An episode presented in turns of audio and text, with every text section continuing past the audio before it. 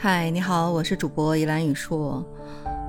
今天我们有一个小群里边在探讨，说这水果和牛奶还能不能吃了？网上现在对吃水果、吃牛奶的态度截然不同的两种对立的态度，觉得搞得人精神分裂。一种让你多吃水果。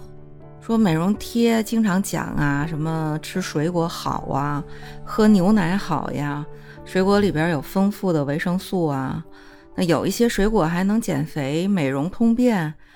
然后基本上这种文章鼓励大家多吃水果，多喝牛奶，增加营养。第二种就是让人别吃水果，也不要喝牛奶，就一些中医的养生贴啊，就是说。水果啊，牛奶都是寒的，不能吃，也不应该吃。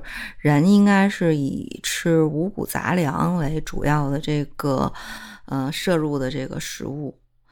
那你说，我们总说科学，但是你发现科学在很多的这个时候，往往观点是相互对立的。同一件事情，视角立场不同，结论相反。那你告诉我，就是。你到底怎么去看待这个问题呢？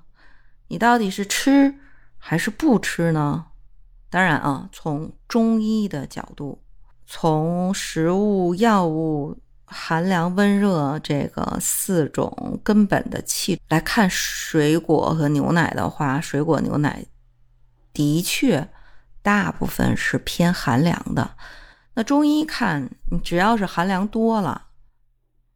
你就容易损伤人体的阳气，伤的最直接的就是脾，而有的人呢，肺部的这个系统也非常的敏感，可能也会伤肺，就导致咳喘呀，啊这样的一个反反复复的发作性的过敏性的疾病啊，所以就会有人说不能吃，当然也有一些中医师折中一点，站出来说。水果、牛奶不可以多吃，哎，不可以多吃，比最好别吃表达起来相对客观一点。嗯，但是这个算是正确的表达吗？那么，首先，我觉得成熟的中医应该考虑什么？第一，水果有没有营养？牛奶有没有营养？这是肯定的，有。第二。水果、牛奶大部分是寒凉的，这个也确实是。那一个成熟的中医应该怎么去思维呢？不去预设立场，先看望闻问切四诊的这样的一个合参的结果是什么？《黄帝内经》讲五谷为养。五畜为益，五果为助，五菜为充。注意哦，五谷为助的关键词是助，有帮助。那这个水果对你到底有没有帮助？吃多吃少，就两个字：看人。准确的讲，是看人目前身体的体质。和所有功能机理的现状，比如说啊，举个例子，我们旁边的这个同事就会遇到说特别特别热，就是是一种热性体质的人，穿衣服就比别人少，饮食呢吃凉的也没什么不舒服的，就超级能吃冰的，但是呢吃热的就不行了，就要上火。当然除了荔枝啊。这种热性的东西，水果一般大部分是寒凉的嘛？那对热性的这种体质刚好起一个纠偏的作用。那么还有一种呢，是寒性体质的人特别怕凉，尤其是现代啊，冰箱啊、空调的这个使用也不怎么运动、不晒太阳，寒性体质的人跟从前的这个人比，甚至啊跟。我们父母、祖父、祖母这一辈儿相比，比例高很多。就很多人到冬天穿的衣服比一般人要多，睡觉盖的也比较厚，饮食呢能吃热的，不能吃凉的。那这样的寒底的这种人，真的建议少吃有生冷性质的水果牛奶。你更不要说啊，喝什么冰的奶茶、冰的咖啡，然后冰冻的水果，冰箱里刚拿出来的那种。甚至啊，就是如果脾胃也不太好的这种人，那你更容易导致消化不良，然后大便窜稀，甚至是你过敏性的这种寒笑，我们就属说的这种晚上咳的特别厉害。其即便啊，我们说水果里边有维生素啊、营养的这些物质啊，但是你一旦脾胃，这个脏器的消化吸收功能被损伤，你吸收的能力也是有限的，得不偿失嘛。然后，假如说我们说的再细一点，体质里边除了寒的、热的，还有一种痰湿的体质。比如说广东那边的人就经常会说我是湿底的人，甚至还有一些看了很多的这种养生贴的人会觉得，哎，我比较胖啊。然后或者是我们所说的这个三高的人呐。脂肪肝的人呢，就放到中医的归类里边，大概都属于痰湿的。其实痰湿除了不运动，除了外感六邪，大部分都市人根本的目的都是脾胃不行，消化运化的功能减弱了。所以痰湿这种体质的人，寒性的水果牛奶还是得少吃。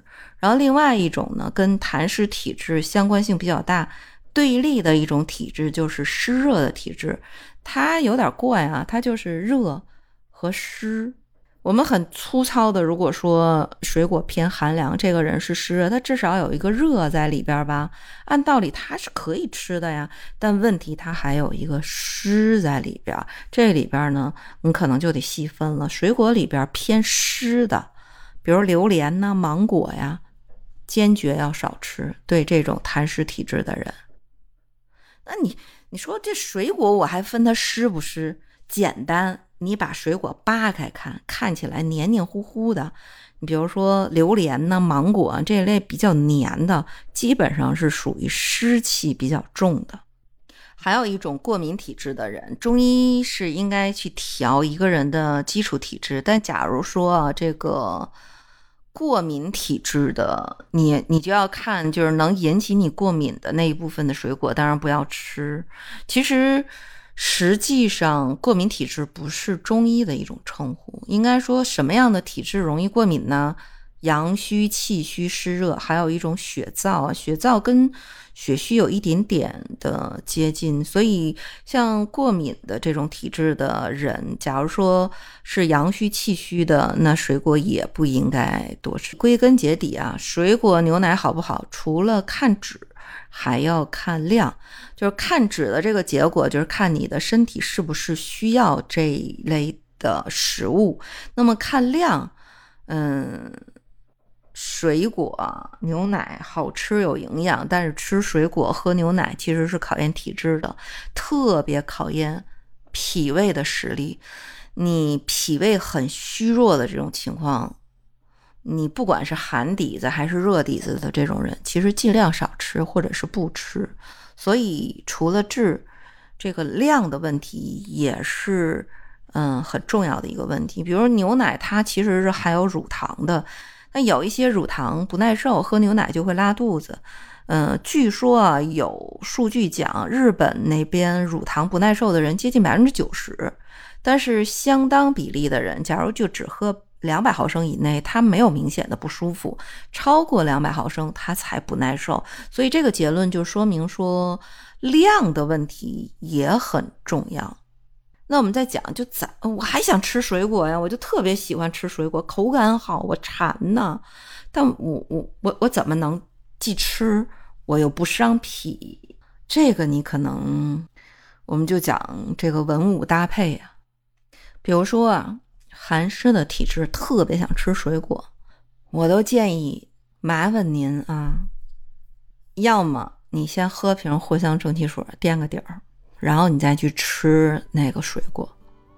你假如说寒湿特别严重的这种人，就是麻烦您吃一天附子理中丸垫个底儿，第二天你再去吃水果。嗯，这个水果也不能超量啊，你差不多就可以了。这些呢都是我们想到的一些中成药啊。你不吃药呢也可以，就是你吃完水果之后，过一个小时，你艾灸，灸中脘，灸神阙。还有啊，更简单的，你吃寒凉的这个东西，要吃水果。吃完水果过一个小时，你拿点干姜片泡水喝，也能缓解肠胃不适的这样的一些症状。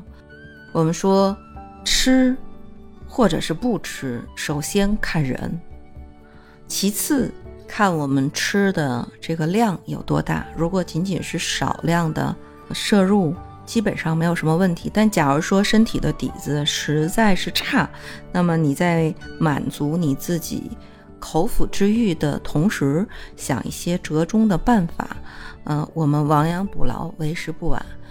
那说到这里，水果牛奶吃还是不吃，对你来说已经不是一个选择的难题了。那么今天的节目我们就聊到这儿，我们下期节目见。